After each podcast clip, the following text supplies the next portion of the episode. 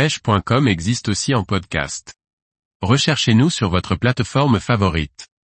Pêche de la truite en réservoir avec un bateau ou un flotte-tube. Par Jean-Baptiste Vidal. Dans certains réservoirs, la pêche en barque ou en flotte-tube est possible. Voyons comment aborder la pêche depuis une embarcation et ce que cette option permet en action de pêche. Un flotte-tube est une petite embarcation légère, une bouée gonflable, améliorée, dans lequel le pêcheur s'assied, et qui permet de se déplacer sur l'eau à l'aide de palmes. En forme de U, lorsqu'ils ont été inventés, ils sont dorénavant en V, afin de se déplacer plus facilement sur l'eau. Les nouveaux flotte-tubes sont beaucoup mieux conçus que les premières générations. Le siège est surélevé ce qui permet d'avoir les fesses au sec et d'être plus haut sur l'eau, ce qui facilite les lancers.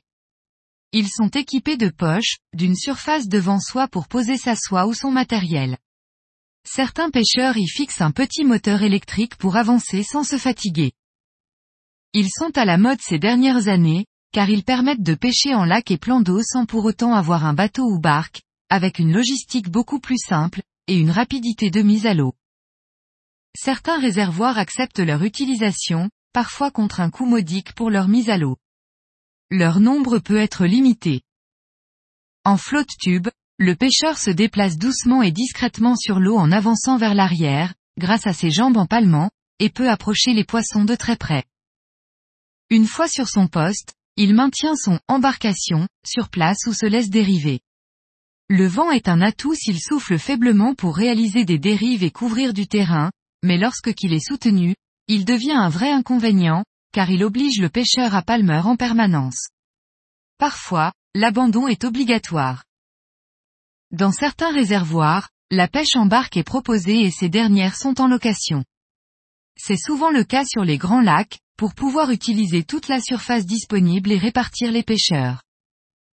La location comprend souvent la barque, mais aussi le gilet de sauvetage et tout ce qui peut être nécessaire pour la pêche en bateau, bonde, écope, siège. Il est donc bon de savoir ramer pour se déplacer correctement.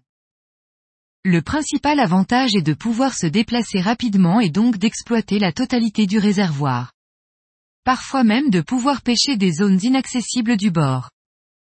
Pour les pêches en surface, en noyer et subsurface, par faible vent, c'est un réel avantage de se laisser dériver dans le sens du courant, vent pour trouver les poissons actifs. Cette pêche dite en lock style est celle employée par les anglo-saxons où une grande tradition de pêche en réservoir existe depuis très longtemps. On réalise des dérives d'eau au vent. Les truites, elles sont face au vent et se nourrissent principalement des éclosions de chironomes qui montent depuis le fond vers la surface. Elles peuvent aussi prendre de nombreux types d'insectes terrestres qui tombent à l'eau par journée ventée, dont les fameux tipules ou daddy long leg. On peut pêcher au kiro, mais aussi au streamer et toute autre technique sauf les pêches statiques, booby, bung. On peut également pêcher ancré sur un poste puis en changer pour couvrir différentes zones. L'ancrage permet de rester et d'insister sur un poste bien particulier.